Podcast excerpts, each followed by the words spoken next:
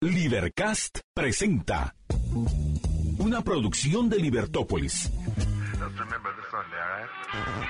Día a día encontrarás los episodios de las emisiones correspondientes a nuestros programas.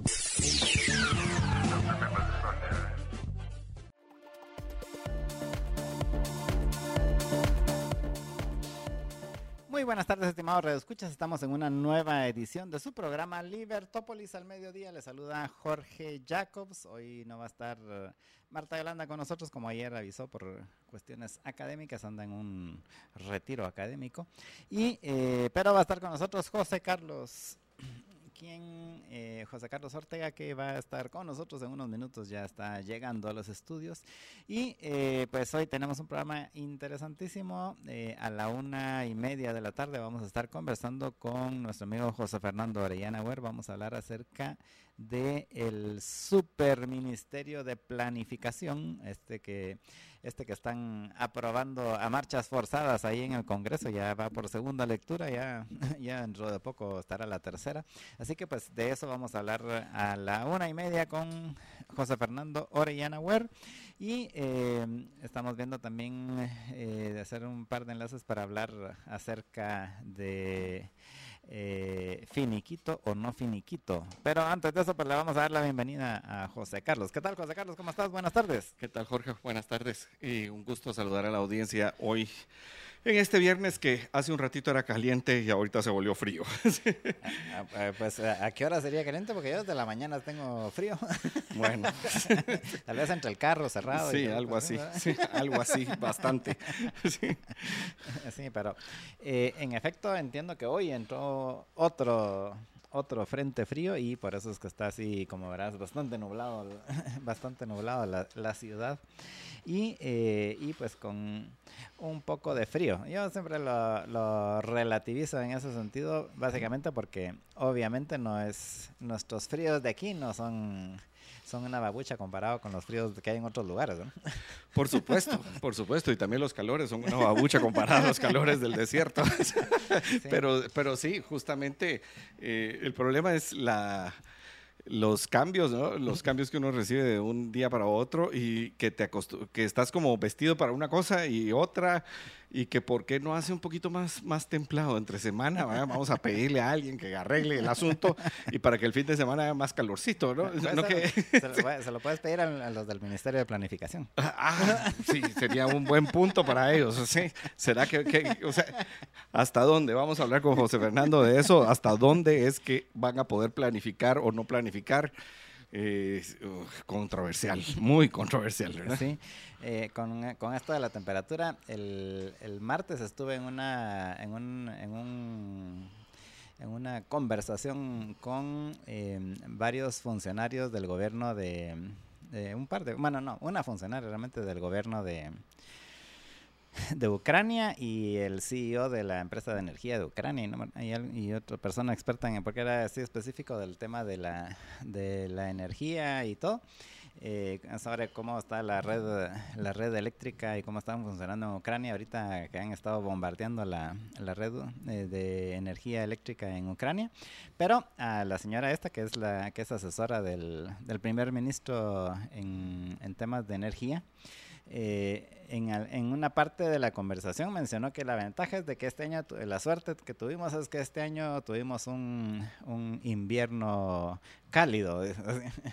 Entonces, entonces después hubo así oportunidad de, de, de, de, ya preguntas y respuestas. Entonces yo le pregunté, mire, como yo soy de un país tropical, me, me podría, eh, me podría explicar a qué se refiere con un invierno cálido, un warm winter. Era y entonces me dice, mire, normalmente aquí en Kiev, en el invierno tenemos temperaturas de menos 20 grados centígrados y un metro de nieve.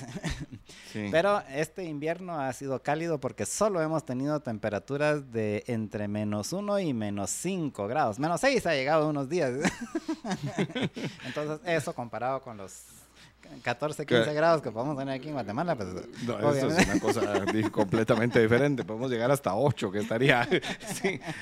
Yo creo que tiene que ver justamente con, lo, con los cambios que sufres durante el día y con el, ah, porque sales en la mañana todo abrigado y con la ropa que, que, que, con la que te preparas desde la mañana, porque entonces de repente ya no es la adecuada y después eh, ya tampoco es, bueno, pero la cosa es que aquí estamos eh, contentos de poder compartir con ustedes los aconteceres de, de este nuestro bello país primaveral.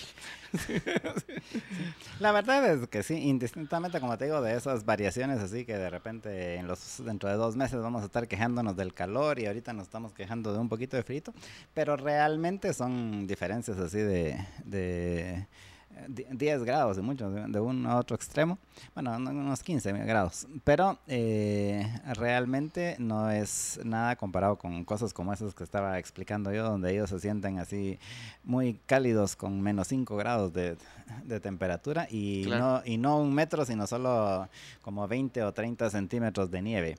Y bueno, pues... Eh, ¿Qué otros temas vamos a conversar hoy? Eh, hoy, hoy se va a aprovechar que no está hablando todo, decir un montón de temas y a ver de cuáles nos da tiempo de hablar, porque siempre me alega de que, que, son muchos temas. Ofrezco muchos temas y, no, y al final no da tiempo. Pues uno de los temas que vamos a hablar es del Superministerio de Planificación, el que le va a hacer la campaña aquí a José Carlos de, de normar bien que no que, la temperatura sea, sea homogénea aquí en Guatemala y no esté cambiando tanto.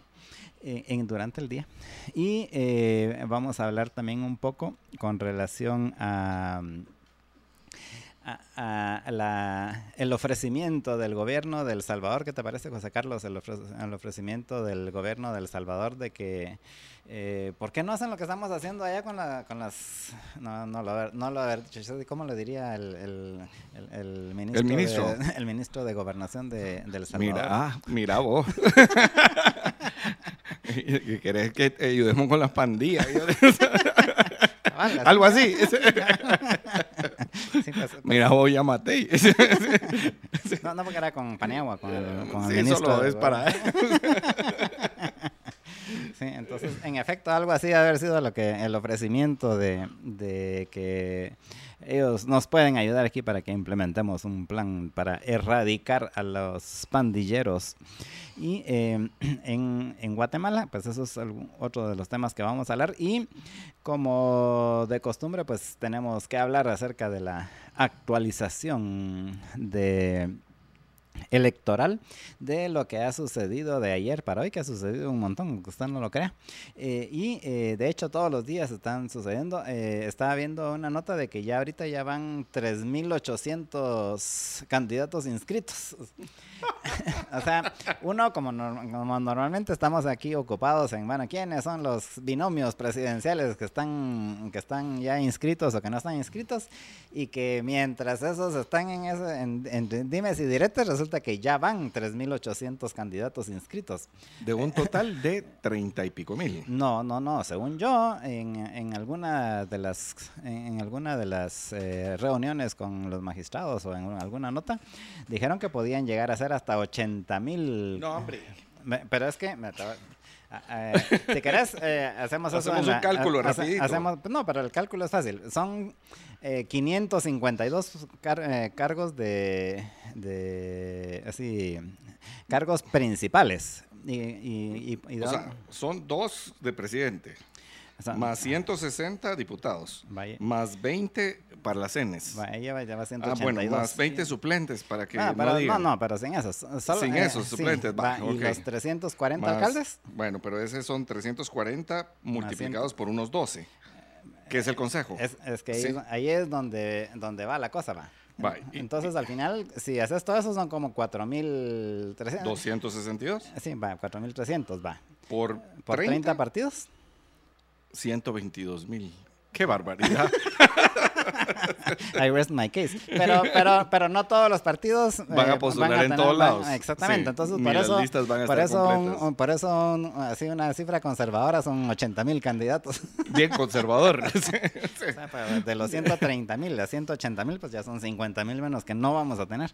Pero, en efecto, eh, al final van a hacer algo así.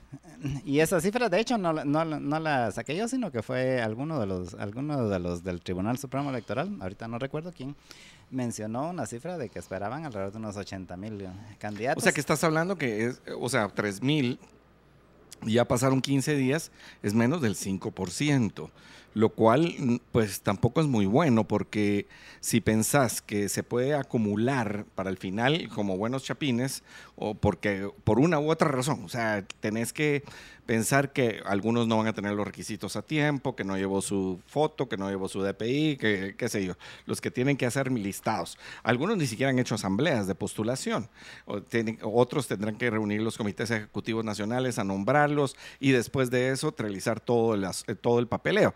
estás diciendo que la carga para el Tribunal Supremo Electoral en el momento del cierre, que estará allá por el 25 26 de marzo, entonces eh, tendríamos una carga muy fuerte en esos días, lo cual quiere decir que hasta finales de abril, o sea, si pensamos que debido a la carga eh, se van a retrasar, tendríamos certeza de candidatos hasta finales de abril, lo cual no es bueno.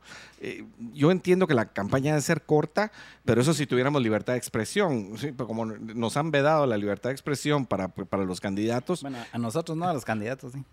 Bueno, entonces... ¿O vas, a ser candidato? No, me no, no, no, no, Sí te conté que no. sí te conté que no. Entonces, eh, eh, como decía un amigo, solo que me saquen en, sáquenme en hombros, en carroza y, no para presidente, sino para arriba del Papa. Entonces tal vez, eh, tal vez acepto.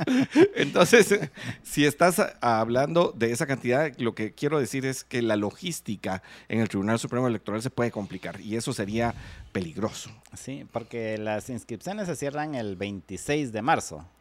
Eh, o sea, pues ya estamos hablando de que quedan 40 días, pues, o sea, tampoco, es, tampoco o sea, eh, el, tiempo pasa rápido.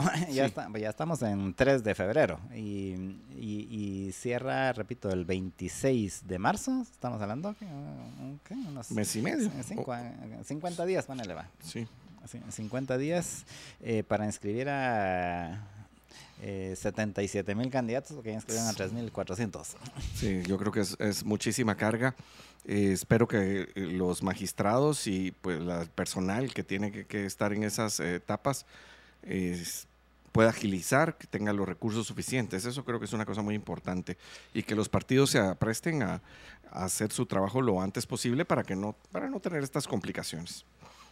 Sí, al final eh, ni siquiera en, en, cuanto a binomios se puede hablar de que vayan a tener, vayan a participar los 30 partidos. Eh, porque algunos no han hecho sus asambleas y no sé si les va a dar tiempo de hacer sus asambleas. Eh, Irán a conseguir candidatos. Esa es otra, es, importante. Sí, y para, para no ir más lejos, usted todavía, no me recuerdo si fue este lunes o el viernes pasado, se publicó la la autorización del partido número 30, que es uno que se llama Poder, creo yo. Como Poder. y, o sea, imagínate que eh, ellos todavía tendrían, o sea, acaban de ser inscritos y ya tendrían que estar corriendo para que hacer sus asambleas para poder inscribir sus candidatos antes del 26 de marzo. Y corren un gran riesgo, porque fíjate que yo creo que uno de los mayores riesgos de este partido y ah, no teniendo un líder o unos líderes que estén sonando ya en, la mm, contienda o por lo menos en el aspecto público, te pone en un gran problema porque tienes que participar y sacar los votos mínimos. Entonces una inscripción tardía eh, les pone en una desventaja importante. Yo no sé si eh, mejor hubieran esperado a que, a que, que eh, empezar el proceso, que ya no pudieran ellos ser partido y estar hasta las elecciones de 2027. Estoy hablando estratégicamente como partido, no estoy hablando que la ansia de una persona que está compitiendo en una elección popular es, competir y ganar. O sea, eso es ah, de por sí un partido político. Pero si eh, no tienes las capacidades, creo que era mejor guardarse para el siguiente evento electoral. O sea, corren el riesgo, porque sería también un, tema de, te iba a decir de apuestas, pero también de previsión. O sea, que podríamos hacer un análisis de cuántos partidos van a, cerrar.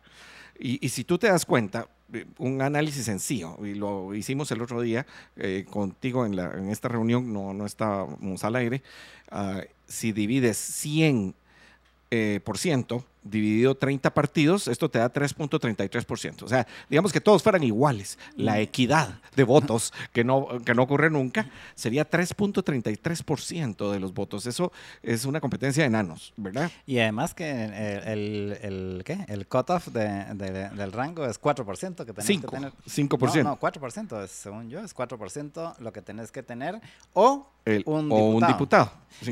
Pero, es que esa es la, la parte fácil. Eh, o sea, parece difícil, pero es la parte fácil, meter un diputado en algún distrito. Es, más fácil tener un diputado que tener el 4% en estas circunstancias. ¿no? ¿verdad? Y que tiene que ser para el listado, ah, para el presidente o para el listado nacional en caso de que no corra un presidente. Un presidencial, le pasa un binomio presidencial. Entonces, creo que es eh, complicado con ese 3.33 justamente, ¿verdad? Porque además de eso, alguien, alguno de los binomios va a acaparar más de ese 3.33. Entonces, matemáticamente le estás quitando a otros la posibilidad de llegar a, ese, sí, porque ahí es juego de a ese umbral. sí, exactamente. Entonces ahí le quitas el umbral y le estás quitando a alguien. Entonces, un buen análisis, y lo hice yo para las elecciones pasadas, era cuántos partidos iban a cerrar. Claro que me equivoqué con algunos, porque algunos creí de veras que no iban a, llegar a, tener ni siquiera un diputado. Y otros, pues también me equivoqué, que creí que iban a tener ah, más. Eh, pero vas al hecho de que al final sí cerraron seis partidos. O sea, entre ellos Encuentro por Guatemala y otros que unidos, eh, ¿te recuerdas? Estos partidos cerraron completamente. Entonces, ahorita sería interesante, eh, entre apuestas y previsión, cuántos partidos van a cerrar. Porque hacer un partido no es una cosa barata, es una cosa cara en el sentido de que se requieren recursos para hacerlo y eh, y otras situaciones que otro día comentaremos cuando podamos. Así es, pero eh, como esto supuestamente era el segmento de introducción, ya nos, ya nos explayamos en la, en la discusión, pero eh, lo seguiremos en los siguientes segmentos, por supuesto. Pero antes de eso, pues vamos a ir a una pausa sin antes eh, recordarles que hoy es viernes y Primo de Roma lo sabe y a mí me mandaron un gelato de Ron Zacapa. Y no sé de qué es que está disfrutando ya de su gelato también aquí José Carlos ¿de qué es tu gelato? De pistacho, está delicioso. Sí, el de delicioso. pistacho, delicioso. Y usted también puede disfrutar de los gelatos de Primo de Roma em, de, yendo a cualquiera de las tres tiendas que tienen. Tienen una aquí en la zona 10, en el Centro Comercial Fontavela, una en, Carretera El Salvador, en el Centro Comercial Pradera Concepción, y uno allá en la Roosevelt, en el Centro Comercial Miraflores, en el Picoteo Miraflores, que es el nuevo food hall de restaurantes de Miraflores. Ahí está la tienda de Primo de Roma, esas en, cualquiera de estas ubicaciones. Y adicionalmente esta semana hasta el domingo, hasta pasado mañana, encuentra también la carretilla de Primo de Roma en el Price Mart Fray Janes, allá también en carretera a El Salvador, así que eh, todas esas ubicaciones puede ir a pedir sus gelatos para el fin de semana o si no está cerca o no puede salir o no, o no quiere ir, no se preocupe, solo los, puede pedir a domicilio llamando o escribiendo por WhatsApp al 31 90 99 12. 31 90 99 12 es el celular y WhatsApp de Primo de Roma para que usted pida sus gelatos para disfrutar este fin de semana. Vamos a una pausa y regresamos con ustedes en unos minutos. Estamos en su programa Libertópolis al mediodía. Y estamos de regreso con ustedes en su programa Libertópolis al mediodía. Eh, eh, hoy les saluda Jorge Jacobs y ahora conmigo José Carlos Ortega. Y eh, con quien vamos a estar conversando hoy, ya les anuncié también que a la una y media tenemos un, una conversación con José Fernando Orellana Nauer con relación al superministerio de planificación. Pero eh, entonces no vamos a tratar ese tema ahorita, em, pero seguiremos con la actualización del tema político. Hay en, la parte, noticias. En, la parte relevante así de, de, los binomios presidenciales, ya que no ni, ni, cuenta nos dimos a qué hora se inscribieron a los otros 3.400 candidatos que ya inscribieron, eh, pues resulta que eh, ya hay dos binomios presidenciales que ya recibieron su credencial, que son los del Partido Azul y los del Partido Todos. Ayer les iban a entregar su credencial a otros dos partidos, sin embargo se canceló esa entrega de las credenciales por la manifestación de los del MLP y Codeca que se dio ayer frente al, Tribunal Supremo Electoral para presionar para que inscriban a Jordán Rodas y a Telma Cabrera. Y entonces pues ya no les hicieron entrega ayer de su, sus credenciales a los del Partido Humanista, al binomio presidencial del Partido Humanista y del Partido Republicano, a quienes eh, hoy les irán a entregar supuestamente al... A las 2 de la tarde les van a entregar a los del Partido Republicano y a las 12 les las iban a entregar a los del Partido Humanista, pero ya cambiaron la hora, así que va a ser en la tarde. Y mañana les van a entregar las credenciales a los del partido PIN.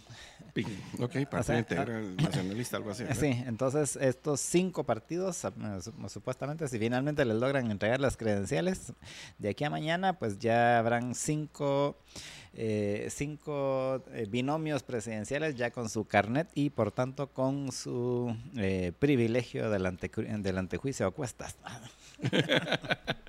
bueno, yo eso del antejuicio eh, estoy a favor. otro, si querés lo discutimos después, pero eh, interesante que ya empiecen las presiones o las presiones directas delante del tribunal eh, de parte de algún partido, porque no ha habido solamente presiones de parte de partidos, sino que también de organizaciones civiles en otros aspectos, ¿verdad? Y, algunas con toda y, verdadera razón. Ahora, ah, cuando, o sea, este, en este caso específico del MLP, unido a, esta organización Codeca, que pues eh, conocida es de todos, que te roba, bueno, hurta, dicen ellos por propia confesión, eh, hurta energía eléctrica en diversos lugares. Entonces, tenés el asunto de que ellos fueron eh, rechazados por la inscripción del ex procurador como candidato vicepresidencial. Ellos ponen una impugnación y esta impugnación es denegada. Entonces, el proceso, Jorge, ahora para que nuestra audiencia sepa, es que ellos, ah, en contra del Tribunal Supremo Electoral, la ley establece que el amparo tiene que ir a Corte Suprema de Justicia. Y si la Corte Suprema de Justicia rechazara la acción, entonces tendrían en contra de la Corte de Suprema de Justicia, el amparo es en la Corte de Constitucionalidad. También en caso de que aceptaran en la Corte Suprema de Justicia la, la otra parte, que en este caso sería el Tribunal Supremo Electoral, puede también ampararse en la Corte de Constitucionalidad. O sea, lo que pasa aquí es que hay un largo proceso. Y tal vez eso es lo relevante en este. El primer caso ya es un caso de, eh, que, de judicialización. Y para mientras, eh, también de presiones porque ya hay amenazas de que estos grupos, bueno, el partido MLP junto con Codeca, ya tiene amenazas de que va a parar el país.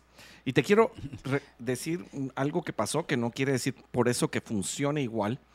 estuve yo en Brasil en una temporada de elecciones y desgraciadamente el domingo que eran las elecciones, yo, yo me regresé un sábado, estuve ahí tres meses. Y, el ah, día de las elecciones te viniste. El sábado antes, así, así tocaba, ya sabes, ya sabes. Y estaba por cuestiones de trabajo, entonces no era que, no era, en, ese tiempo pues no estaba involucrado en esta clase de cosas, si no hubiera dicho, ala, déjeme quedarme. Y había un candidato a alcalde que había sido presidente de la República, eh, le habían dado golpe de Estado y estaba, yo estaba en la ciudad de Sao Paulo en ese entonces. El, entonces, en ese momento era el favorito para ganar las, eh, las elecciones a alcalde. Eh, la, verdad es que la, la, ciudad estaba muy bonita. Eh, Sao Paulo estaba muy bien. Me contaron inclusive que hubo un tiempo en que en los arriates habían champas, habían un desorden muy importante, que el tráfico estaba hasta, hasta la madre y que en realidad este alcalde había arreglado la situación. Y fíjate que lo que pasó es que el Partido Popular de los Trabajadores, el PPT, del cual Lula da Silva es el, máximo exponente, en ese entonces la que, eh, la que candidateaba para alcalde se llamaba Luisa Erundina. Eh, todavía me recuerdo, mi gente. ¿Luisa, Luisa Erundina. Y lo que hicieron como estrategia es que empezaron a hacer huelgas. Allá la huelga se llama Greve. Y empezaron a hacer huelgas y, en diferentes lugares, en diferentes... Ah, claro, que esto afecta más cuando tenés mucho más gente que es empleada pública, ¿verdad? Porque entonces haces una huelga de correos, haces una huelga de, de trabajadores sanitarios. Y aquí inclusive los trabajadores sanitarios no son, eh, no son trabajadores del, del Estado, sino que son privados, ¿verdad? Entonces no es lo mismo que los trabajadores tengan una huelga de este tipo que otros, ¿verdad? Entonces eh, pasó, y fue muy importante, que el, Luis Arundina fue subiendo poco a poco. Y yo, como te conté, regresé el sábado, pues regresé el sábado en la mañana, pero vi la, la, encuesta el viernes, esa uh, sexta fera, ellos le dicen el viernes sexta fera, y en ese momento estaba, eh, estaba ella en un empate técnico a un punto debajo de Janio Cuadros. Y eh, para el domingo ganó. Y le sacó como cinco puntos. Entonces, hay una estrategia también en esto de paralizar. Hay una estrategia en paralizar el país. Hay una estrategia en, crear, conflicto porque eh, termina siendo una forma de propaganda, una forma de proselitismo, una forma de victimizarse, como hemos visto, de decir a nosotros no nos respetan. Entonces, hay que ver eh, realmente qué tan, ah, qué tan fundamentada está en términos de justicia y legales eh, el rechazo de un tipo de estas inscripciones. Porque yo te voy a decir una cosa, o sea, creo que eh, se ha querido llevar a lo penal, eh, perdón, a lo electoral, aquello que es penal o aquello que es administrativo. Y eso es un gran error, porque todos los guatemaltecos, bueno, una, gran, una vasta mayoría, espera que en lo electoral se resuelva lo penal. Y eso no puede ser así. O sea, dice, eh, o sea, por ejemplo, es que ese es narcotraficante, que no lo dejen. Pues que mire, si es narcotraficante, debería estar en la cárcel por narcotraficante. O sea, no, no, la justicia electoral no tiene nada que ver en esto. Es que mire, fue corrupto. Sí, pero entonces que lo metan a la cárcel por corrupto y que devuelva lo que se robó. Pero no tiene que ver con la justicia electoral. En todo caso, tendrá que haber alguna forma, y que hay algunas formas, pero tiene que estar sentenciado primero en lo penal. O sea, si tú sos sentenciado en lo penal, entonces no puedes correr para la. porque se te vea tus derechos políticos, entonces ya no puedes ser candidato. Pero ¿cómo va a ser eso que querramos resolver todo en la parte electoral cuando no resolvemos la parte penal? Y yo creo que esto adolece de eso y sería una complicación. Eh, creo que se fueron por el camino eh, sencillo de poner una denuncia y otra vez, la denuncia no significa que sea culpable. La, yo no estoy a favor, no votaría jamás por el señor este, ¿sí? pero es establecer los derechos. Y te voy a contar una cosa, esta no es la primera vez que pasa en Guatemala, porque aquí todos ah, ah, idealizamos tiempos, pero en el tiempo en que eh, de Arevalo, de Juan José Arevalo, hicieron exactamente lo mismo con algunos candidatos de la oposición en contra de Jacobo Arbenz sin contar el asesinato de Francisco Javier Arana, que son otros 20 pesos. Bueno, no son más, es un poquito más de 20 pesos, eso, eso creo que es un poco más.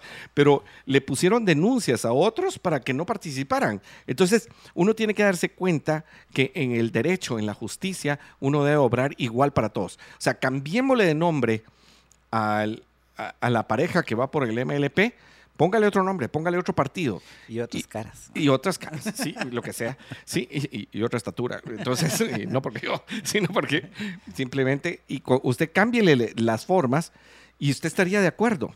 Entonces, pues, o sea, no, es, no se trata de caras. Por eso es que la justicia debe ser ciega y en todo caso diferenciar lo penal de lo electoral. Sí, y, pienso que va a ser eh, va a estar complicado porque em, esta es solo una de las de las em, de las impugnaciones que hay. Hay otras impugnaciones. En el caso de Suri, pues hay de Suri Ríos, ahí está la, están impugnaciones con relación al tema del artículo famoso constitucional 186 eh, de, la prohibición. Eh, y luego eh, hay otros temas que ni siquiera es penal, porque por ejemplo la, la impugnación de Marinus Boer contra, contra la inscripción de del binomio del partido cabal. De, de, Molet. Eh, tiene que ver con una querella que hay con el nombre del partido, pero eso no es una querella penal, o sea, eso es eh, así de derechos de autor. O bueno, mira, podría ser penal por el robo del nombre. Pero entonces que vaya a lo penal, pero otra vez que no vaya a lo electoral. Y en todo caso, que se le se, al representante legal del partido cabal que se le lleve a tribunales como corresponde. Pero si, eh, si supuestamente ya se dilucidó, ¿por qué lo van a llevar a lo, a lo electoral? O sea, no, e, e, es complicar la cosa y eso no da certeza jurídica, no da credibilidad, no da eh, confianza también, ¿verdad? Porque eso es vital en un sistema electoral. Sí. Eh, en este caso específico del MLP, anoche, porque fue anoche, como a las 10, 11 de la noche, que, que publicaron el la resolución del, de los magistrados del Tribunal Supremo Electoral en el cual eh, no eh, rechazaron la la acción del partido MLP en contra de la resolución del registro de ciudadanos. Eh, uno de nuestros eh, radioescuchas, Walman, dice que la señora Alfaro votó a favor de Jordán Rodas porque ella se siente dolida que hace cuatro años a ella no la dejaron participar, no votó como debe ser, dice. Eh, en efecto, ahí hubo un voto disidente y está ahí dentro de la dentro de la resolución de esta de, la magistrada Alfaro, que como recordarán, ella era, hace cuatro años fue candidata vicepresidencial. Bueno, intentó ser candidata vicepresidencial más. Precandidata. sí, era precandidata vicepresidencial eh, en, eh, junto con Erwin Escobar eh, y al final a Erwin Escobar no lo inscribieron precisamente por el, el famoso finiquito, que, que realmente que ese no es el nombre oficial, sino que es, eh, tiene un La constancia transitoria. la, constancia transitoria de lo que dice, lo que dice José Carlos. Pero eh, entonces al final a Erwin no, no lo inscribieron precisamente porque no tenía el finiquito, no tenía la constancia transitoria.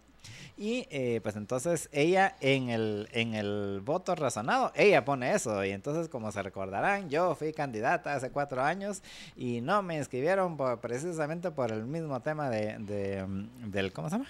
Del del finiquito y que entonces no podía estar no podía estar de acuerdo en que le hicieran lo mismo al, señor Rodas porque ella en, efecto se sentía afectada por eso.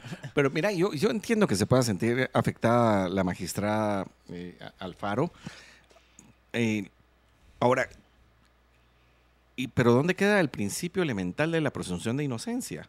Es que, mira, es muy fácil ponerle una denuncia a alguien, es demasiado fácil ponerle una denuncia a alguien y que entonces ya no pueda participar. O sea, tú, le pones una denuncia ahorita a alguien, mira, eh, te acuso de que José Carlos me vio mal. Entonces, sí, de amenazas, porque es una cosa sencilla. De hecho, pues yo, yo conocí en algún tiempo con, que alguien, es que me amenazó y entonces le ponían medidas de algún tipo, hasta, hasta de cárcel, o sea, tenías que pagar fianza y todo. Entonces, me amenazó, ok, va, pero ¿y la presunción de inocencia? Entonces, para mientras te retiran, pasa el proceso y eh, se comprueba porque es terrible, que aquí tenés que comprobar tu inocencia en vez de que, el Estado compruebe tu culpabilidad. Entonces se comprueba que tú eras inocente y entonces, ah, y a la siguiente entonces puedes participar o no. O sea, eh, te van a poner otra denuncia y, así te van a tener para que no participes. El, el asunto es que si estas personas tienen algún delito, entonces tienen que ser procesadas y tiene que haber lo que de alguna manera se establece cuando llegas a juicio y dice, sí hay razones suficientes para que haya un juicio por esto. Entonces, en ese momento que ya hay una captura del sistema judicial de la persona, porque dice, mire, sí, hay suficiente evidencia como para que usted sea procesado por esto. En ese momento yo creo que ya entonces podrías decir, bueno, que no compita pero para mientras, una simple denuncia, yo no estoy a favor y no estoy a favor por las personas ah, en sí, sino que estoy por el establecer el Estado de Derecho. Y porque si hoy se le hace a esta persona, mañana se le va a hacer a otras. Y mañana el gobierno que podemos tener es un gobierno totalitario, eh, completamente fuera de principios, lo cual estaría eh, eh, entonces diríamos, es que ya pasó antes, ya pasó con aquellos, ya pasó con aquellos otros. O que en este caso, pues llegar al poder el MLP por lo que sea y digas que a nosotros ya no lo hicieron, entonces ahora lo vamos a hacer nosotros. No está bien, no está bien. la justicia tiene que ser como el semáforo. cuando es rojo es rojo y cuando es verde es verde. No hay, no hay anaranjados. Y, te preguntan que, ¿y qué, ¿y qué onda con el artículo 113 de la Constitución? El, que establece que tienen que ser ese es, ese es un artículo que yo le llamo eh, demasiado soñador, idealista, filosóficamente, eh, porque es de esos ah, artículos donde habla acerca de que todos los funcionarios deben de ser eh, capaces, o sea, mide la capacidad, la honestidad y la idoneidad. Ahora, ¿cómo la medís? Ese es el punto. O sea, ¿quién establece la idoneidad? ¿Quién establece la capacidad? Porque, o sea, un título, un título es suficiente para establecer la idoneidad. Y no voy a establecer de los títulos universitarios comprados, que son otros 20 pesos, o de ciertas universidades, o la gente que estudió y la que no. Eh, y este punto tiene que ver con que el si sos capaz, no se mide por el título que tengas, sino que realmente seas capaz. Lo que está pidiendo es que el funcionario, y es un idealismo, es una, un romanticismo, si lo querés ver, en la parte más romántica de la, bueno, no sé si es la más romántica, pero es muy romántica, ¿sí? Usted se la podría regalar a su novia o a su pareja eh, ahorita el, 14 de febrero. Mira, te regalo, eh, sí, sos idónea, capaz y honesta. ¿sí? Y entonces ya quedas bien. El, el, punto tiene que ver con que eh, eso, ¿cómo lo medís? Y esa parte es muy complicada. O sea, se ha utilizado y se ha mal utilizado y el que la empezó a utilizar mal fue justamente uno de estos abogados que eh, querían bajarse a un grupo de magistrados simplemente porque no les caían bien.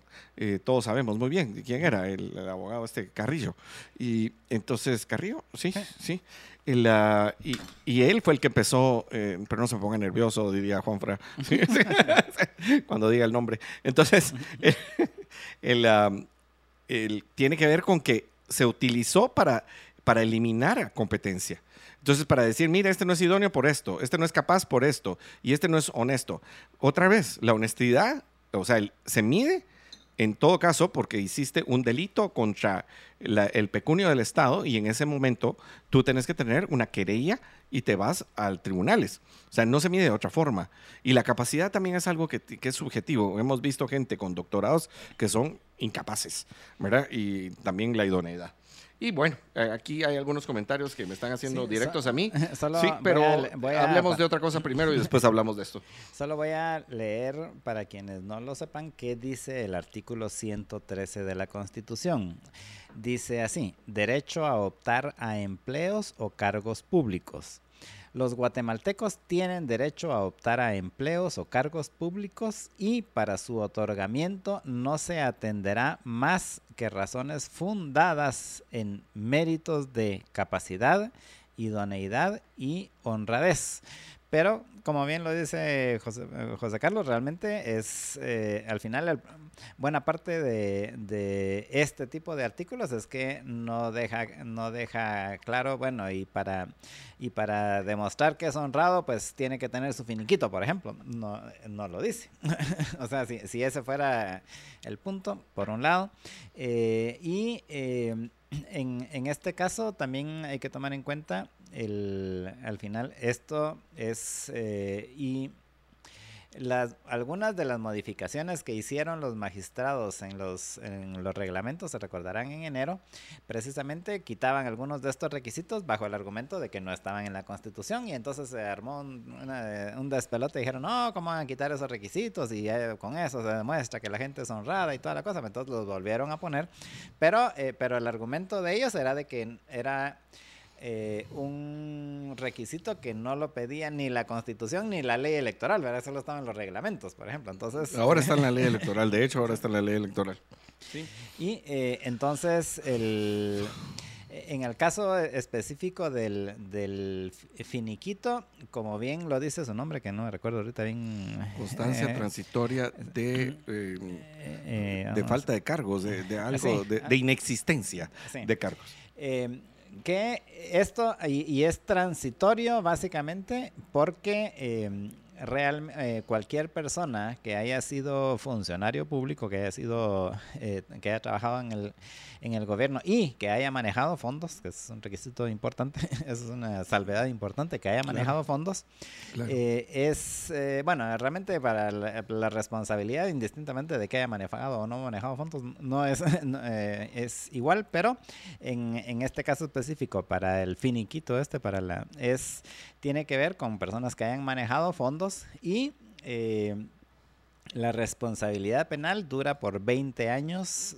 eh, eh, después de que dejaste después de que dejaste el cargo. Entonces, ahorita todavía alguien que fue funcionario en el 2003, que fue funcionario en abril del 2003 Eh, básicamente todavía podrían eh, podría salir alguien y, eh, denunciarlo por algo que cometió mientras mientras fue funcionario y todavía no ha prescrito la responsabilidad y por eso es que estas los famosos finiquitos son transitorios porque al final no están en firmes hasta que pasen los 20 años. O sea, hasta después de 20 años no se puede decir, pues finalmente nunca tuvo usted una denuncia. sí, sí. Mira, yo creo que buena parte del asunto es esta pelea entre el derecho positivo y el derecho eh, consuetudinario, ¿verdad? Porque eh, ¿cuántos casos hemos visto que sean mayores de 10 años acerca de corrupción, Jorge? ¿Quién deja? Quién, si no investigan los de ahorita, menos los de hace 10 años. Entonces, ah, eh, ponerle 20 años y que estés ahí, que tenés que ir a sacarlo, ok, perfecto, pero en realidad se vuelve un arma política para que algunos ah, estén y algunos no estén. Eh, otra vez, ¿verdad? O sea, yo entiendo perfectamente que pueda ser un requisito importante, pero el punto es que en este caso es muy dado a la manipulación.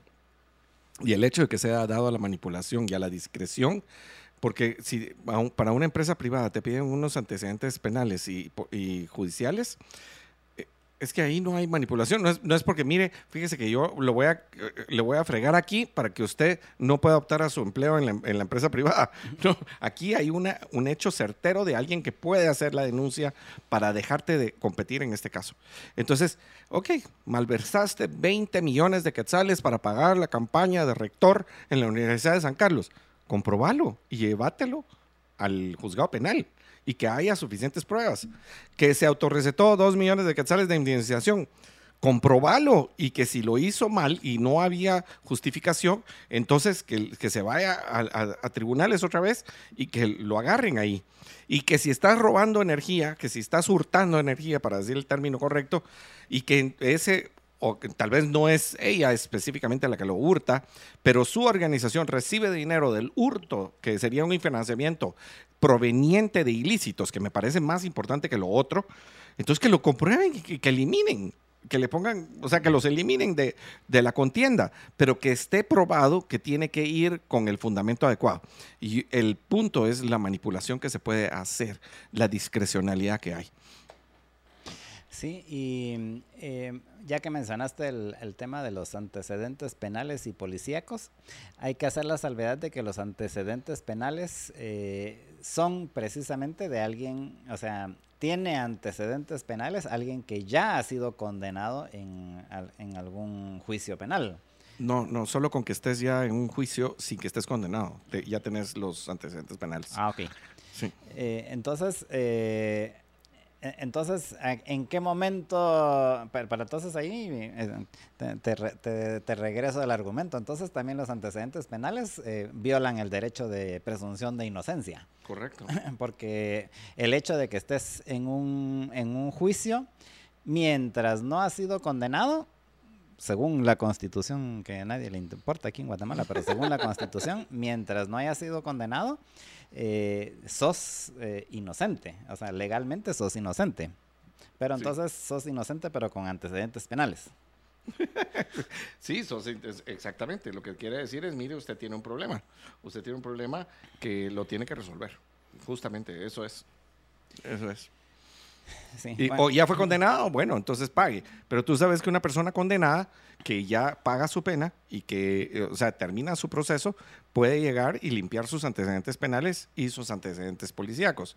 O sea, imagínate qué chistoso. Una persona que es inocente, pero que tiene antecedentes penales, puede ser no, sí, es una tragicomedia como nuestro país. Entonces, entonces no puede participar, pero alguien que ya sirvió sentencia y que limpió sus antecedentes penales y sus antecedentes policíacos, esta persona sí los limpia y puede participar porque ya los limpió absurdo, absurdo completamente. Que, conste que, eh, que, conste que dentro de las sentencias eh, sí hay eh, una, ¿qué? Hay una cláusula generalmente, dependiendo de los, de, los eh, crímenes de los que se sentencia a la gente, en los cuales, por ejemplo, y, y, han surgido principalmente en estos casos de corrupción, dice, bueno, y entonces se le condena a cinco años de cárcel, por ejemplo, y, eh, y, y a cinco años de, no me recuerdo cuál es el término que utilizan, pero básicamente es que no puede que no puede aplicar a un cargo público eh, durante ese tiempo. Eh, y pero es un pero es un tiempo específico, o sea, sean cinco años, sean diez años, sea lo que sea, pero entonces le dicen, bueno, entonces durante diez años, digamos, no puede, no puede, no puede, ser trabajar en el, en el gobierno ni aplicar a un cargo público, eh, pero aún eso es temporal en el sentido de, bueno, son cinco años y ya después de eso, ya, aunque haya sido condenado, igual parte de la sentencia es que la parte de la condena es que durante esos 5 o 10 años pues no puede aplicar está un cargo inhabilitado políticamente está inhabilitado políticamente pero al, termina ese plazo y ya vuelve a estar habilitado políticamente o sea que ya podría volver a participar no entonces al final básicamente es eh, pienso que el, problema de todo esto es la ambigüedad que hay eh, en nuestra legislación, de la constitución para abajo, eh, en mucha legislación en donde al final queda mucha mucho espacio para el, la arbitrariedad de, de, el último que decida, que, y, que en este caso pues aquí siempre va a parar toda la Corte de Constitucionalidad, entonces realmente depende mucho de la arbitrariedad de la Corte de Constitucionalidad, que también son arbitrarios porque eh, en unas ocasiones dicen que sí, en otras ocasiones dicen que no, ah, o sea, generalmente cuando son distintas cortes, ¿no? Pero eh, al final ni siquiera hay un ni siquiera hay una eh, homogeneidad en las resoluciones de la, de la Corte de Constitucionalidad, que de hecho se puede ver hasta en los mismos casos estos de, de Suri Ríos y de su papá, que les recuerdo, les recuerdo que hasta Ríos Montt fue candidato. Y después, eh, o sea, una Corte de Constitucionalidad dijo que, dijo que sí podía participar y luego otra, otra Corte dijo que, que, que, había sido ilegal su participación, ya que ya había participado. sí, que había que sacar de la... De, ah, la madre, sí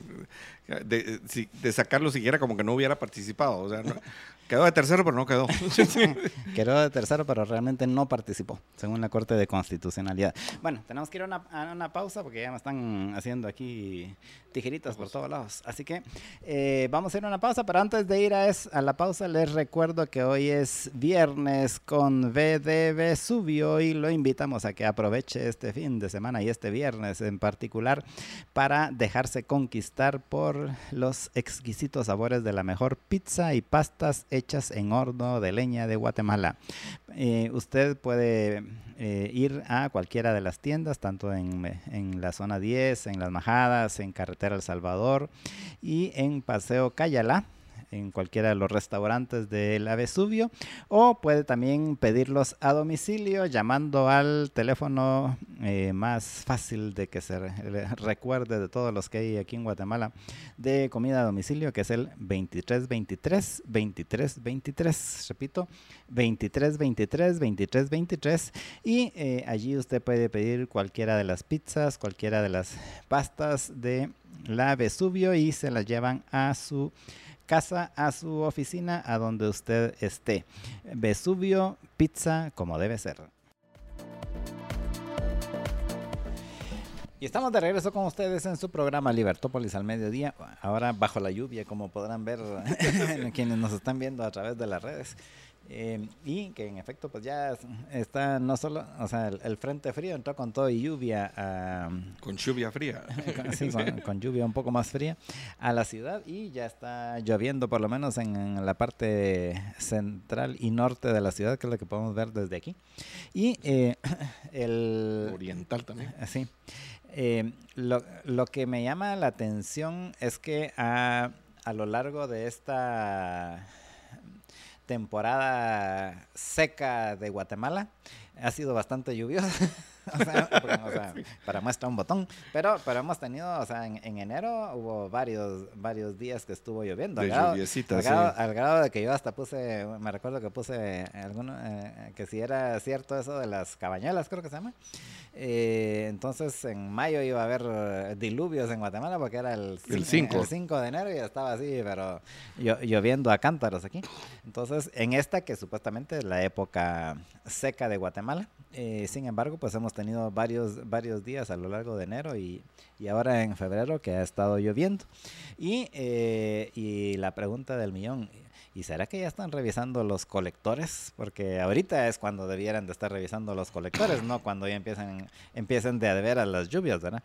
Y, y lo que nos lleva al tema de, de, Villanueva, y, los colectores de Villanueva.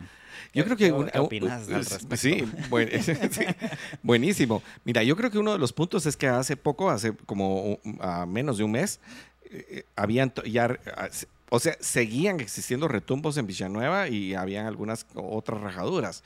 Y estamos hablando de tiempo, pues ya de época seca.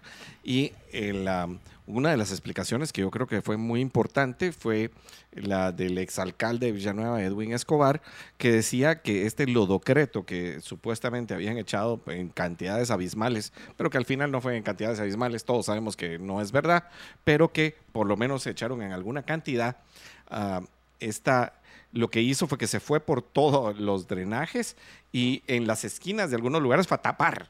O sea, en vez de, en vez de haber ayudado en el lugar donde fue el hundimiento inicial, allá sobre la, la, la, carretera eh, CA1, en el kilómetro 13.5, entonces en ese lugar eh, se echa, pero se vierte y como jala para cualquier otro lugar, o sea, en realidad recorre todos los colectores, lo que termina haciendo es que en algunos lugares donde se donde, esquinas donde tendría que fluir de mejor manera por ser eh, tipo de esquinas en los, eh, en los colectores, eh, ahí se quedó atascado y generó unos cierres en las tuberías.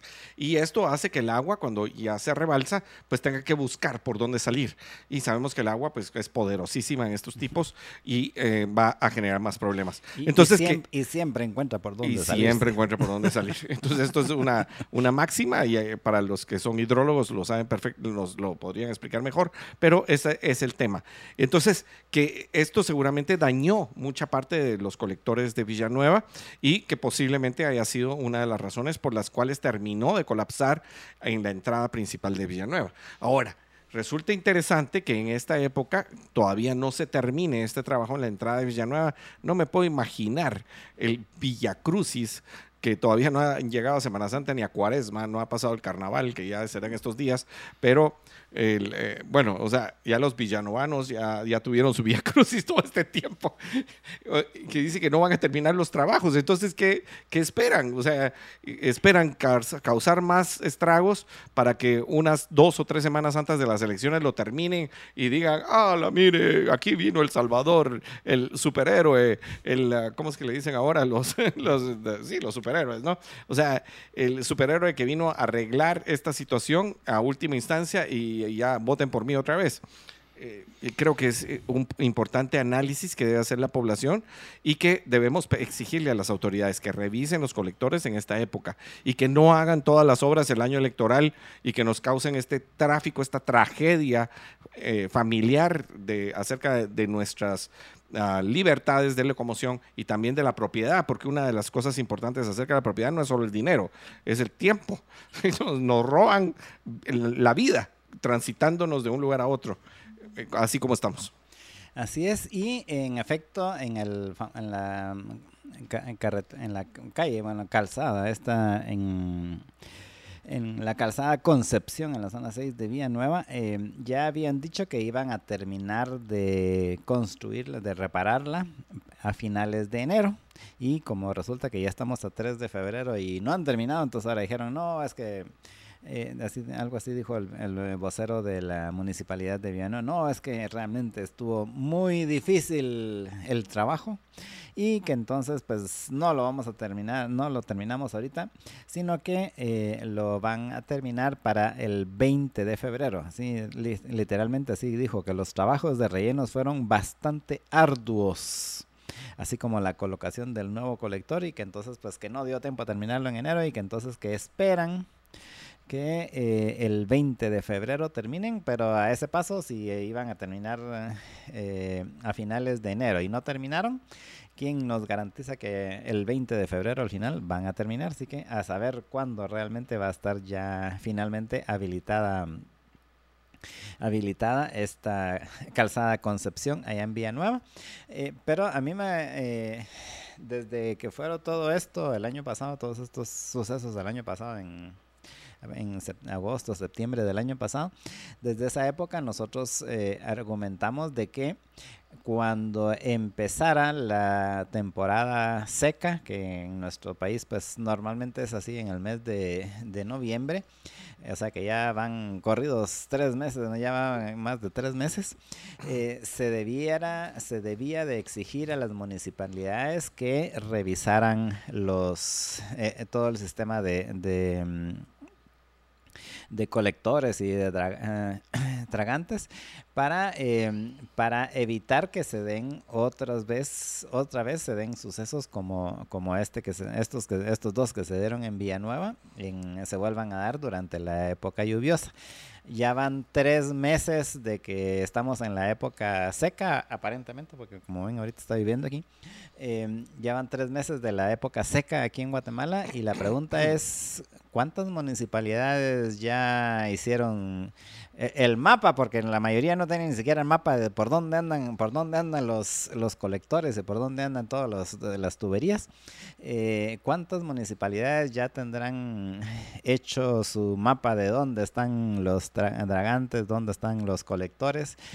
y a dónde van a dar y a dónde van a dar. Em, y eh, que ese es solo el primer paso, pero luego de tener los mapas, o los planos, si lo quieren llamar así. Eh, la otra pregunta es, ¿y ya lo revisaron? Sí. Bueno, la tragedia otra vez, ¿verdad? pues esa sí no es tragicomedia, es tragedia porque hasta, bueno, ha habido personas que han fallecido y después de eso lo que decimos de el tiempo que se pierde cuando pasan estos eh, sucesos completamente eh, desafortunados, pero también Ah, por la negligencia de las autoridades, ¿verdad? Y es que eh, siempre se ha dicho que lo de los colectores, todo el sistema de agua, no genera votos, ¿verdad? Porque hasta que no produce una crisis, no, no hay nadie que le ponga atención. Y, yo sí, eh, completamente de acuerdo contigo. Esta, aunque sea esta lluvia eh, pequeña, porque no es una gran lluvia, eh, todavía sigue siendo considerada época seca, ¿verdad? Lo, que pasa es, eh, me gustó lo que dijiste acerca de las cabañuelas, ¿verdad? Me, recuerda a, me recuerda a mi papá que decía, ¿verdad? Mira, los primeros 12 días eh, te van a decir cómo son. Entonces, primero enero, seco, dos también, tres, y así, ¿verdad? Y el dos loco, el tres otro poco. Entonces, estamos en febrero, dice, febrero loco, ¿verdad? Y marzo otro poco, y después marzo perdón, abril eh, y debería de ser seco, mayo, así, etcétera. Y ahora pues estamos viendo en febrero que esta, esta pequeña lluviecita. pero lo más importante de lo que tú dices, o sea, tiene, tendría que haber este tipo de cosas, que es un buen tema, porque la planificación en las municipalidades, en las 340 municipalidades, es un tema rezagado y que aduciendo que hay una, eh, una autonomía municipal, hay o sea, lo que ha pasado es que los presupuestos municipales se enfocan directamente a lo que quieren hacer los alcaldes para ganar votos. Entonces no hacen aquello que debieran hacer. Entonces, mi pregunta... Entonces hay que poner un superministerio es que eso es lo que te iba a decir. Es que, lo que eso es lo que te iba a decir. Ya existe el Infom, el Instituto Nacional de Fomento Municipal, y en el Instituto Nacional de Fomento Municipal, parte de sus funciones era planificar. Entonces, el, el asunto es justamente si ya está el Infom para las municipalidades y no funcionó, o sea, ¿por qué vamos a poner un ministerio de planificación para lo otro y que tampoco funcione? O sea, si no pudieron a través del Infom con las municipalidades que algunas tienen mucho menor fuerza, pero que no hacen aquello que debieran estar haciendo, que, como decía, las cosas más importantes, y que allí está un problema que sí es siento yo de la democracia que tiene que ver un poquito como cuando las empresas, eh, las empresas son evaluadas eh, tú sabes, de alguna manera perversa por los resultados eh, de las ganancias que dan trimestralmente. Entonces eso genera solo este asunto de querer generar... Las empresas que cotizan en bolsa. Que las que cotizan en bolsa, ¿verdad? Entonces justamente da el asunto de querer tener ganancias muy importantes en el corto plazo para que, eh, para que se hable bien de, la empresa, para que generen este, este rango de utilidades y también va unido al pago de los ah, directivos. Eh, igual pasa con las, ah, con las municipalidades, ¿verdad? O sea, tenés que ganar votos, entonces haces todo aquello que te genera votos, pero no haces aquello que es importante. ahí habría que buscar una mezcla ah, eh, republicana en el sentido de las municipalidades de cómo lograr esto yo creo que una buena parte sería privatizando muchas cosas de lo que hacen las municipalidades, pero otra parte, mientras llega eso, mientras llega la privatización de, estos asuntos, podrías encontrar algunas formas en que el, el, dinero del gobierno central que es recaudado a través de los impuestos y que va específicamente destinado no, no pueda ser dado si no cumple con algunos objetivos. No sé si me logro explicar. O sea, está bien la autonomía, pero aquello que el Ejecutivo le entrega para que las municipalidades saben que no es privativo de la municipalidad, debería estar condicionado a los resultados que de alguna manera sí tengan que ver como beneficio a la población y no con las barbaridades que hacen, entregar comida en, un carrito, en una colonia un día y otro, otro. Es que mira, es tan absurdo que, por ejemplo, va un carrito a entregar comida a las colonias. Y un día entregan una colonia, otro día entregan otra colonia y otra otra. O sea, el resto, los seis días siguientes, esa persona que le dieron de comer, eh, no tiene hambre, ¿verdad? es tan absurdo, es simplemente querer ganar votos específicamente. Sí, em, es complicado lo que decís porque em, realmente no es, o sea, ¿querés que te lo ponga así de manera gráfica? Estás replicando lo que dijo el, el, alcalde aquel, es que hay que ir a mamar de la teta de donde hay, que es la teta del presidente. No, pero es que... Porque, porque ese dinero no es del Ejecutivo, es, o sea, ese dinero llega al Ejecutivo a través de los... A, a, través de, de, los impuestos que nos, que nos quitan, perdón, iba a decir otra cosa, que nos quitan a los tributarios, sí. pero, pero no es del Ejecutivo, no es del eh, presidente. En todo caso, en todo caso debiéramos ser los tributarios, porque al final es, eh, es de, a nosotros a quien nos están clavando con los impuestos y después eh, y después eh, eh, bajo como lo planteabas todavía que los que los fuera a supervisar el ejecutivo porque son fondos que da el ejecutivo no en todo caso debiera ser y, la población. no no pero en, de, supuestamente dentro del sistema como estamos debiera ser el Congreso pero eso es casi que bueno es que tú, el chiste se cuenta solo es que el bueno, en las municipalidades, en los municipios, el Consejo Municipal actúa como Congreso. Entonces eso debería de ser, pero es otra cosa perversa, porque esos son los peores, esos son los que se recetan dietas millonarias y se recetan contratos a través de eso para que el, para votar para que el, para que el alcalde pueda hacer obra. Entonces se recetan desde entrega de agua en, camiones hasta obras, ¿verdad? O sea, eh, también adjudicación de licencias de construcción, etcétera. Y las famosas dietas, ¿verdad? Que como hemos dicho, tanto que se han prometido acerca de que se iban a rebajar las, las dietas, por ejemplo, en Misco y en Villanueva, y al contrario, se la subieron. Así es, em, realmente es, complicado, pero eh, al final lo que pienso que todo esto...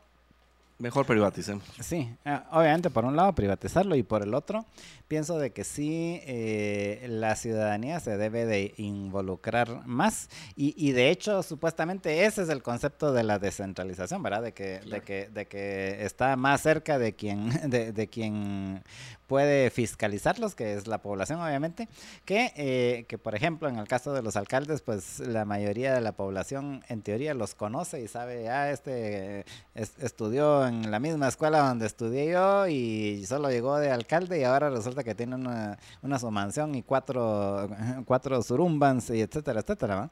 Entonces, eso es precisamente el concepto de que supuestamente la, está más cerca de quienes lo pueden fiscalizar, en este caso la población. Pero eh, aún así, ni eso funciona aquí en Guatemala. Eh, y lo que debemos de, ver, por un lado, es ese mayor involucramiento de la población, pero adicionalmente en una reforma en el, en el sistema en el sentido de limitar el poder discrecional que tienen los funcionarios, porque al final es ese poder discrecional el que tienen el que les permite robarse literalmente lo que se les da la gana, porque realmente tienen muy pocos, muy pocas límites ahorita de qué es lo que se pueden robar. Pero eh, tenemos que ir a una pausa y antes de ir eh, a la pausa, pues solo quiero eh, recordarles que precisamente con estos cambios así de que primero frío en la mañana, luego según José Carlos calor al medio antes del mediodía, luego otra vez frío y ahora lloviendo, pues todo eso hace que las sea necesario que tengamos fuertes las defensas evitar eh, eh, complicaciones, principalmente de enfermedades respiratorias. Así que, qué mejor que eh, fortalecer su sistema inmunológico con la equinacia blend líquida de ELA, que además tiene vitamina C, zinc y aloe vera. Y esta usted la puede pedir directamente por WhatsApp al 4950 3414 4950 3414 y la encuentra también en las tiendas de GNC, GNC y los puede buscar en Facebook e Instagram como Ela Bienestar. Recuerde, el WhatsApp es 4950 3414. Vamos a una pausa.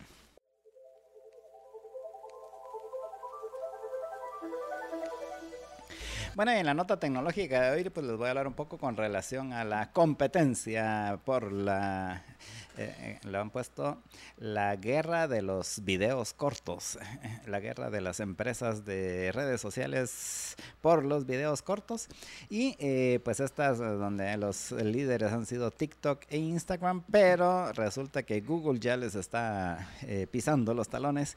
Y esto es básicamente a través de los shorts de YouTube que eh, según la eh, declararon los ejecutivos de Google en la llamada esta cabal, cabal a lo que se refería José Fernando eh, José Carlos hace un rato con relación a, cómo miden cada trimestre a las empresas que cotizan en bolsa pues en este caso Google en su en la conferencia de prensa en donde habló sobre sus utilidades recientes dio un dato que ha causado furor en, en las redes y es que eh, en este trimestre más reciente, que es básicamente el, cuarto trimestre del, 2000, del 2022, eh, llegaron los YouTube Shorts, que son esos videos cortos en YouTube, llegaron a, cruzaron la línea de 50 mil millones de vistas al día.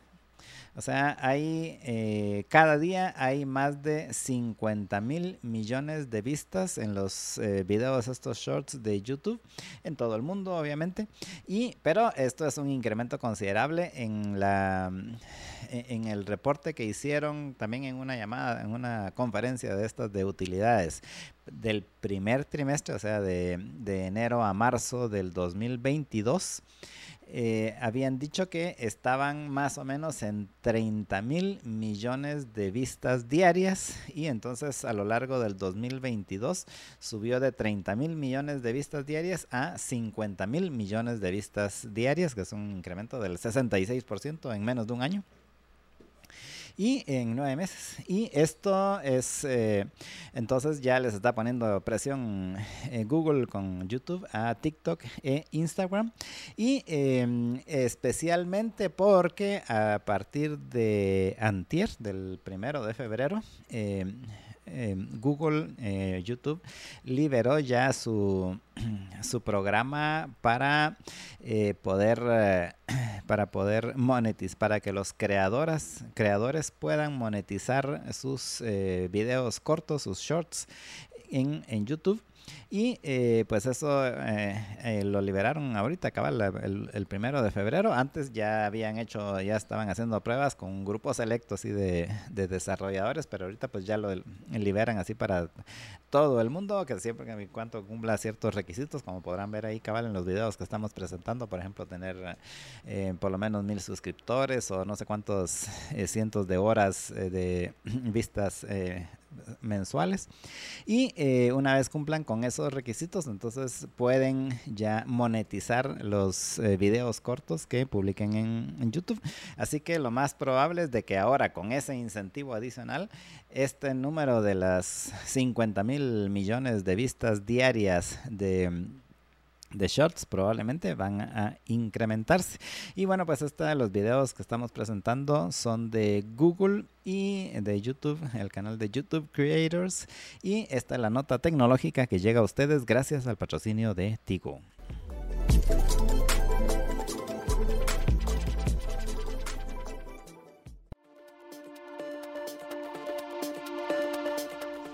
Y estamos de regreso con ustedes en su programa Libertópolis al mediodía. Les saluda Jorge Jacobs. Estamos aquí en los estudios con José Carlos Ortega.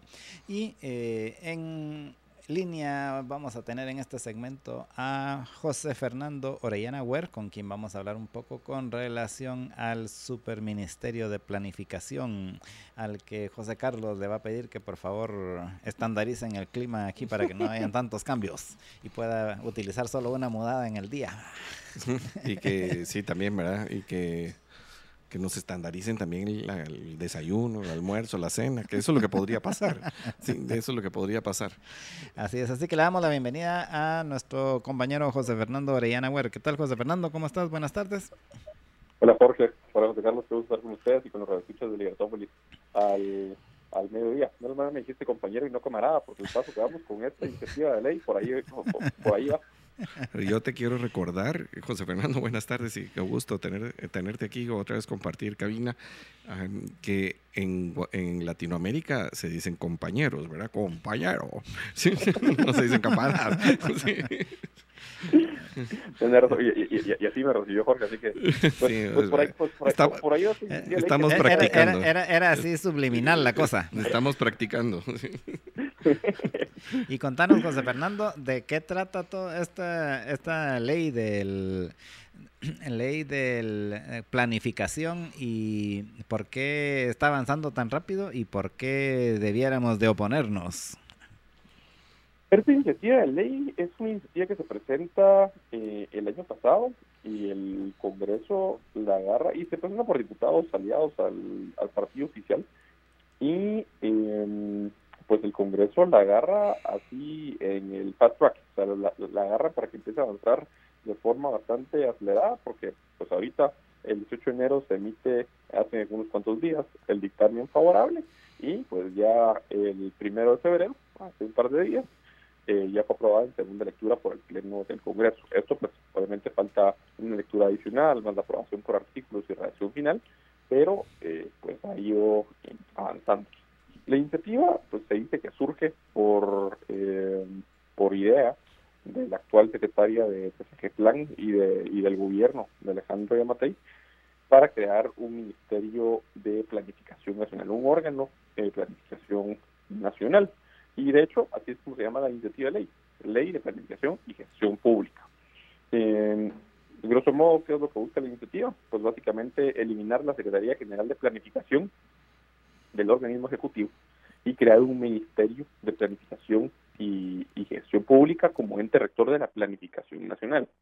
Eh, ¿Qué implica esto? Pues básicamente el mismo texto de la iniciativa nos lo, nos lo dice, y es que la, Secretaría General de Planificación de la Presidencia eh, dista bastante de lo que pretende ser este, este ministerio.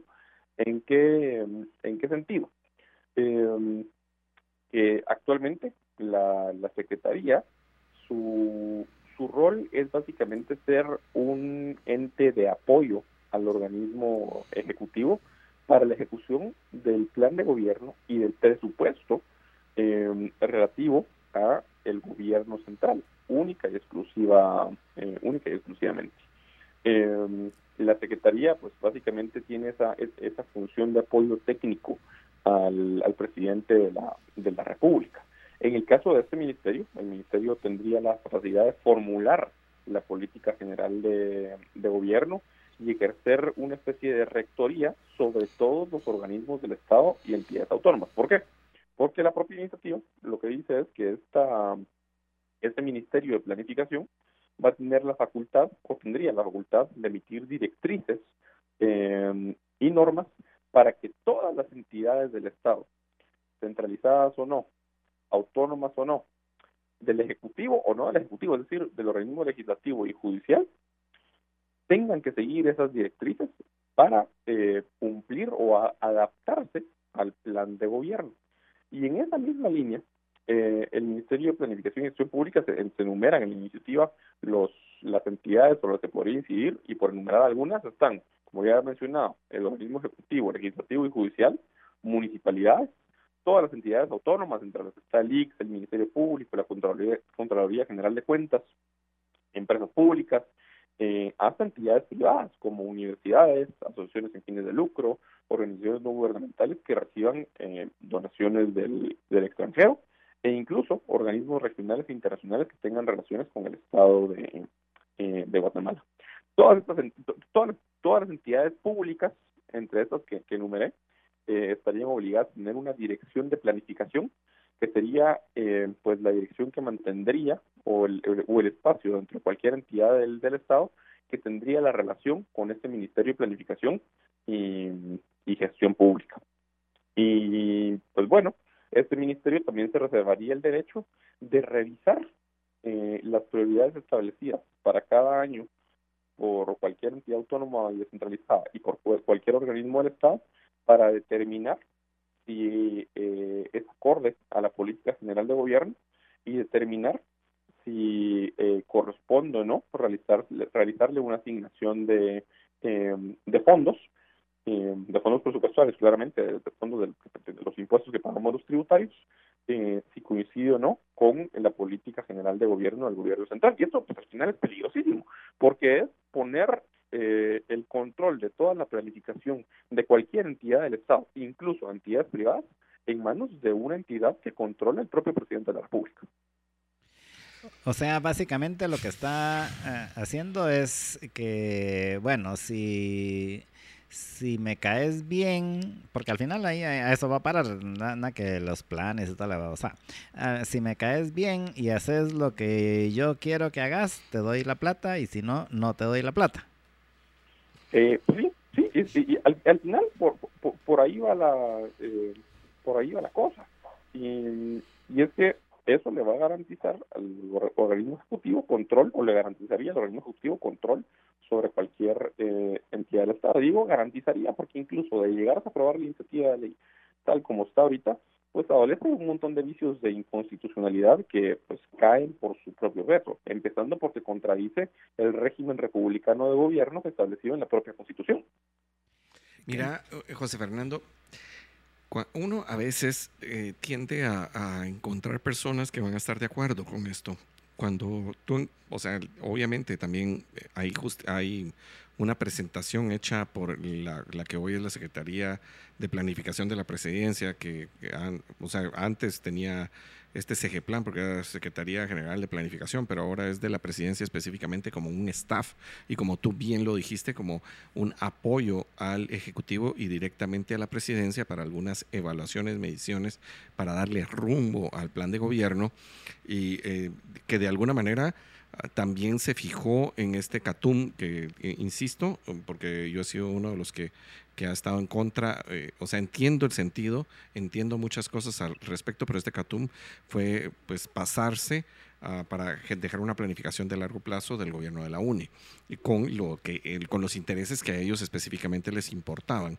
El, uh, cuando tú uh, quisieras justificar muchas de las personas dicen, sí, es que eh, lo que pasa es que el país está tan desordenado, está con tal caos, que entonces hay que planificar y hay que decirle a la gente qué hacer. ¿Y, cuál es el, la filosofía sobre la cual debemos atacar este asunto para porque obviamente hay asuntos legales, hay asuntos jurídicos que uno puede atacar, como tú dices, inconstitucionalidades profundas en contra del régimen republicano, en contra de la, de la eh, sumisión de un poder bajo otro, en contra de que los ministerios sean eh, eh, con igualdad y no uno superpuesto al otro, porque en realidad está creando un superministro o un ministerio de la presidencia como en algunos otros países como, eh, como en Perú. Eh, pero en, filosóficamente nosotros debemos entender que aquí hay alguien que le interesa ciertas cosas y uno de los grandes problemas es que yo pueda decirle a, una municipalidad, si no, te, si no me conseguís los 5 mil votos que te estoy pidiendo para llegar a los 100 mil y pasarte a segunda vuelta, no te voy a dar plata.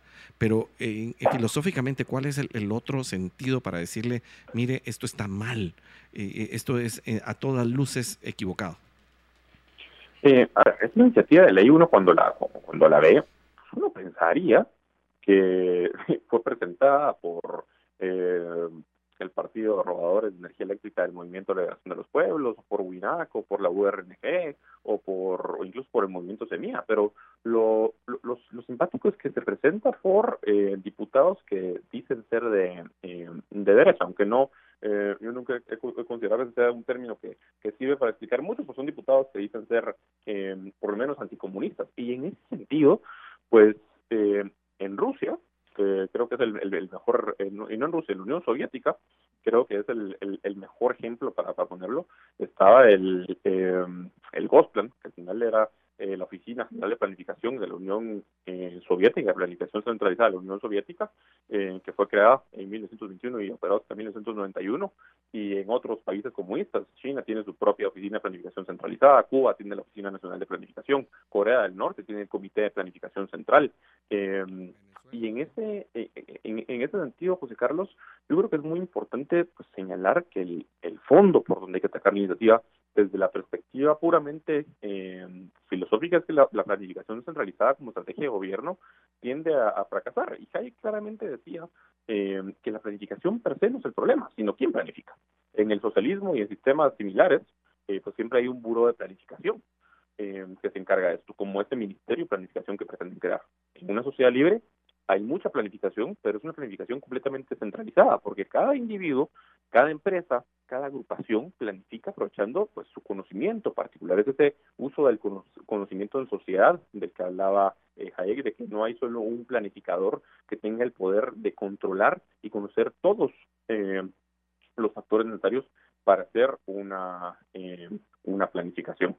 Y y precisamente ese es ese factor. Los planificadores centrales no tienen acceso a toda la información que necesitan para tomar decisiones informadas.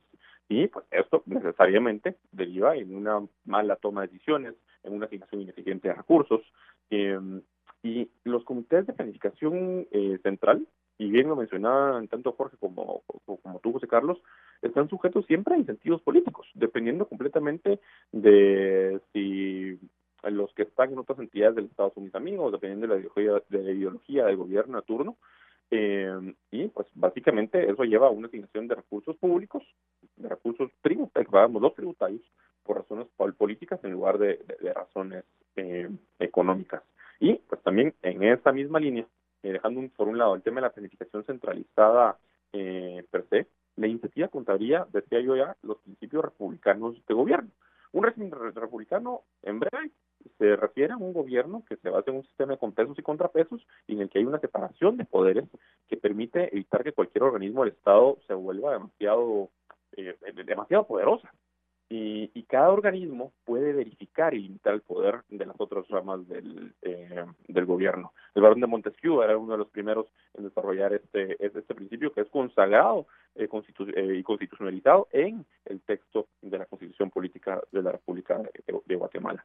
Y al dividir el poder entre las diferentes ramas del gobierno, pues esa separación de poderes permite proteger los derechos fundamentales de las personas. Y acá lo que se está haciendo es poner todo el poder de, planificación en las manos de una entidad controlada por el presidente de turno, que hoy bien puede ser el presidente Alejandro Yamatei, pero el día de mañana bien podría ser alguien em, que, que, que, vaya en contra de em, los principios, si es que tienen, de los diputados que están proponiendo su iniciativa de ley.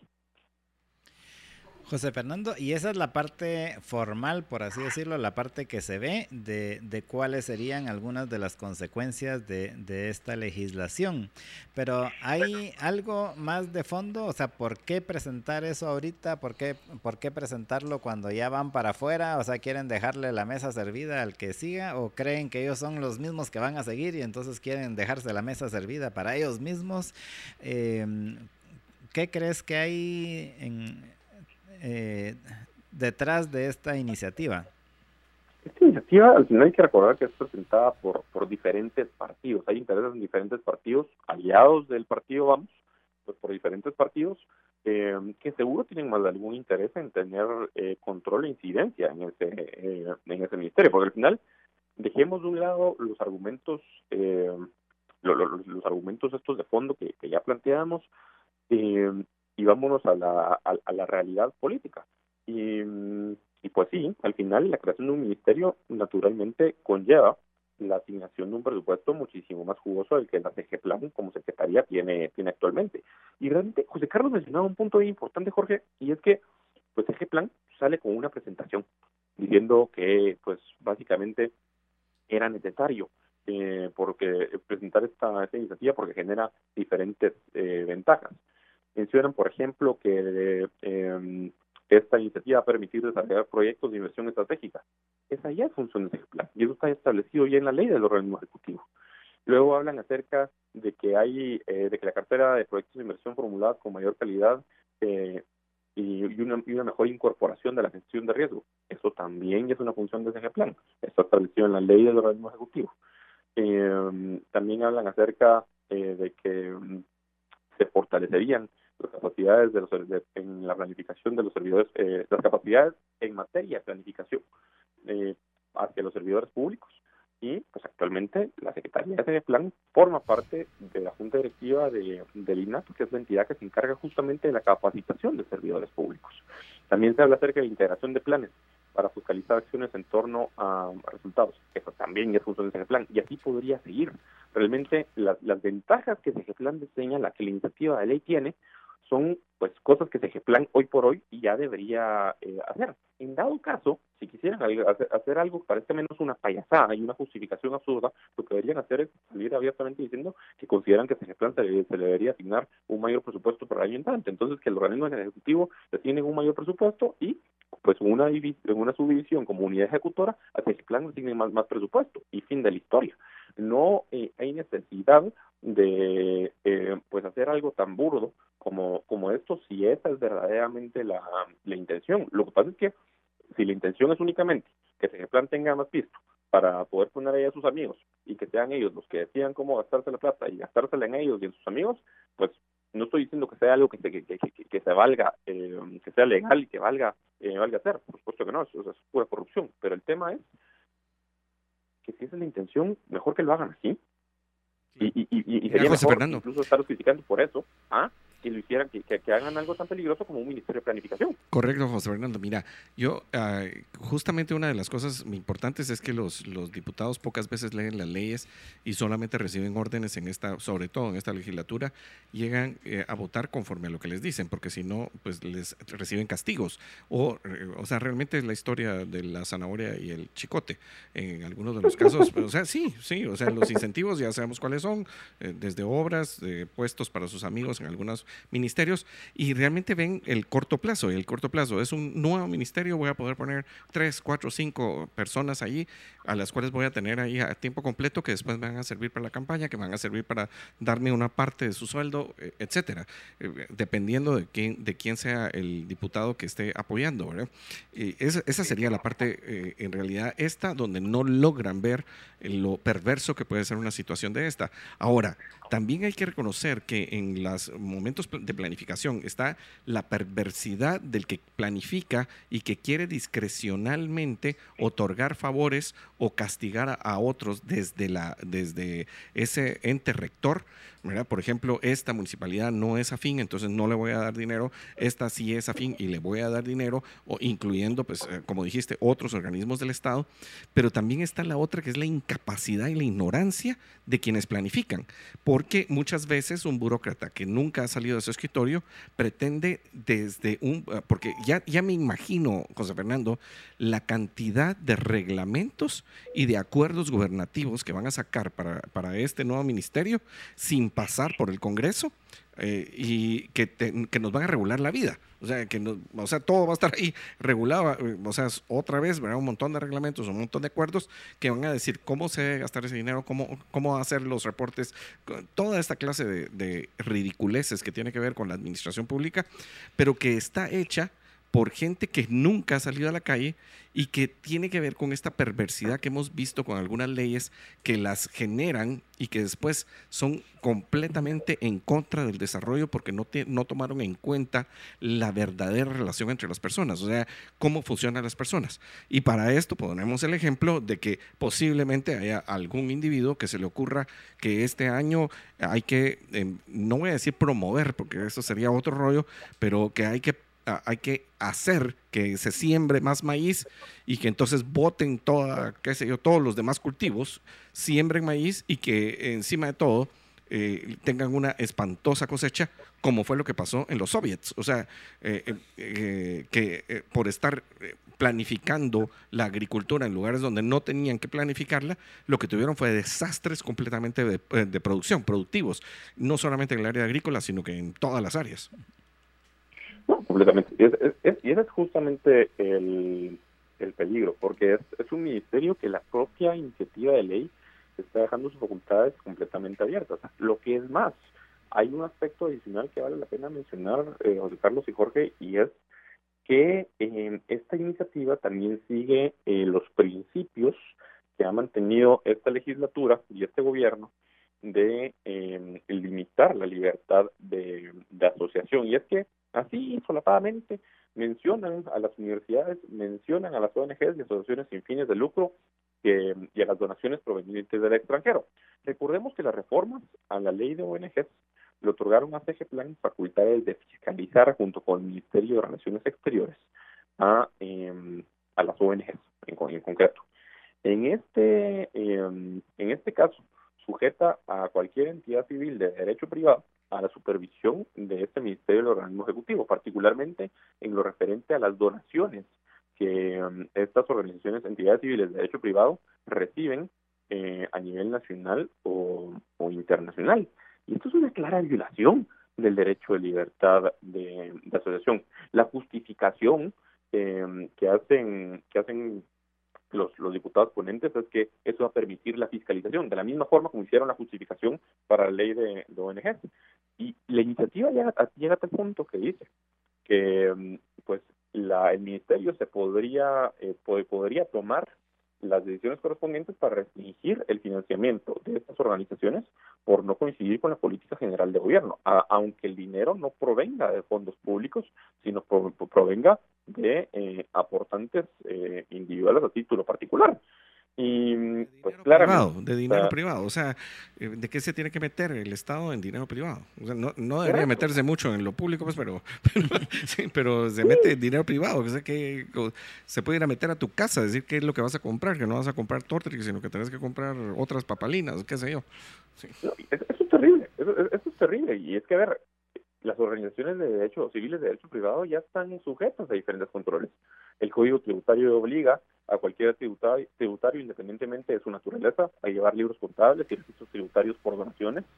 Eh, también el, decreto 10 de 2012 obliga a las asociaciones civiles y ONGs a registrar todas las donaciones recibidas y extender los recibos que, que, correspondan. La ley contra el lavado de dinero también impone obligaciones de transparencia a todas las personas jurídicas que realicen actividades que puedan ser utilizadas para lavado de dinero.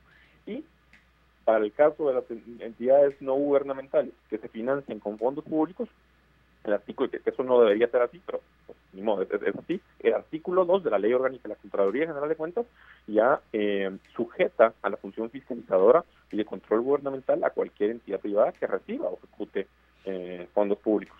Esto no solo viola la Constitución, viola el Pacto Internacional de Derechos Humanos, viola la Convención Americana sobre Derechos Humanos. Por eso les digo, al final es una, es una ley es una iniciativa que yo, yo, creo que si pasa, eh, sería bastante eh, sencillo argumentar constitucionalmente en contra de ella.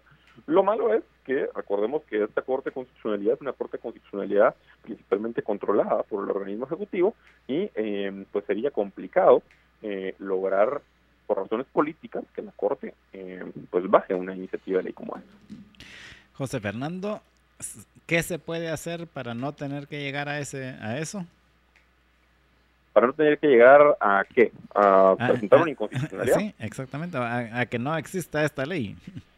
Pues, pues yo creo que lo, primero es empezar a, que justamente se abran espacios de discusión tan importantes, eh, pero existen muy pocos como Libertópolis, por ejemplo, para poder discutir sobre eso y exponer realmente las barrabasadas que quieren hacer en el Congreso.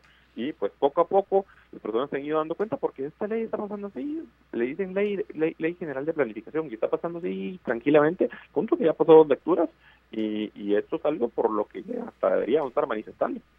José Fernando, yo solo te quiero recordar porque ayer, mm, bueno, no sé si fue ayer o anteayer, estaba escuchando el pleno del Congreso de la República y el um, abuso, el abuso de la Junta Directiva del Congreso de la República cuando estaban varios uh, exponentes queriendo tomar la palabra, habían pedido la palabra, una exposición magistral del diputado Cristian Álvarez acerca de, la, de lo que podía pasar con esto.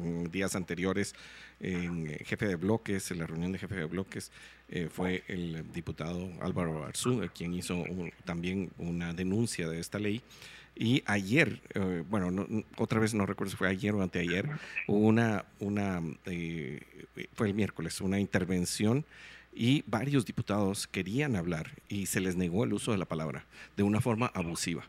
Y para que los que nos escuchan sepan, en la aprobación de la primera y la segunda lectura hay una, eh, es una uh, barrabasada en la, en la ley orgánica del organismo legislativo, porque no se vota sino que lo único que no pasa... Es, no es aprobación. No hay aprobación, entonces se, dice aprobación en primera y segunda lectura, pero en realidad no hubo ninguna votación, lo que había era asistencia. Entonces se dice, se aprueba en segunda lectura con la asistencia de noventa y pico de diputados, pero nadie votó. Eh, y posiblemente hubiese sido, hubiese pasado, pues, porque por la, por la alianza eh, oficial.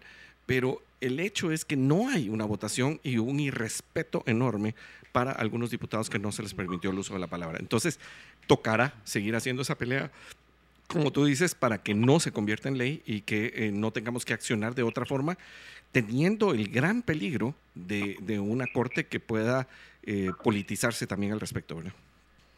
No, completamente. O sea, yo creo que estamos todavía eh, a tiempo de que la ley no, no pase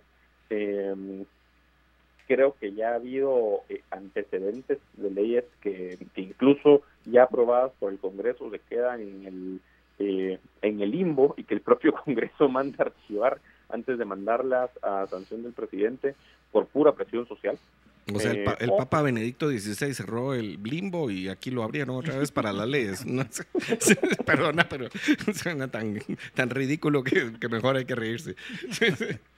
No, pero es cierto, o sea, al final es un procedimiento ahí wishy-washy que yo todavía dudo de su legalidad, que el Congreso se inventó eh, cuando eh, nació el, el, llamado Pacto de Corruptos y aprobaron esas reformas al Código Penal o Código Procesal Penal, no me recuerdo cuál Código Procesal Penal en su momento. Sí, pero fue, fue em, antes de eso, eso esa fue la salida que encontraron que ya la habían utilizado antes, pero, pero sí, ahí fue cuando se hizo notorio, José Fernando. Y, y, que le empezaron a usar a partir de ahí y se volvió eh, de uso frecuente y consuetudinario.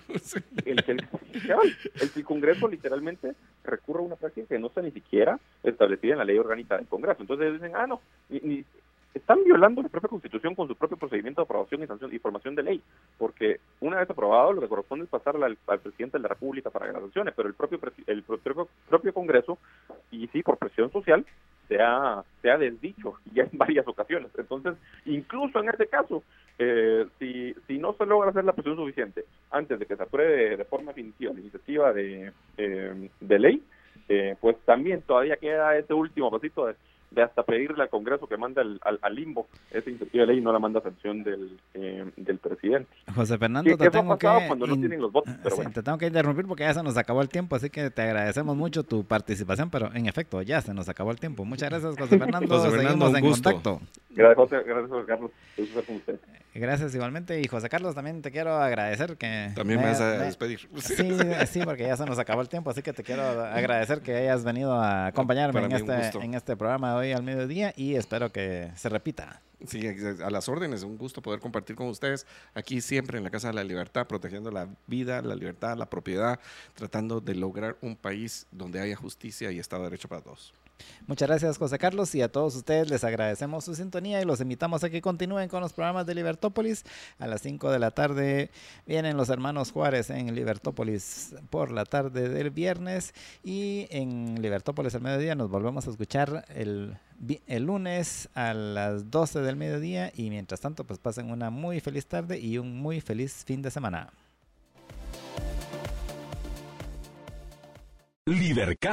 Presentó una producción de Libertópolis.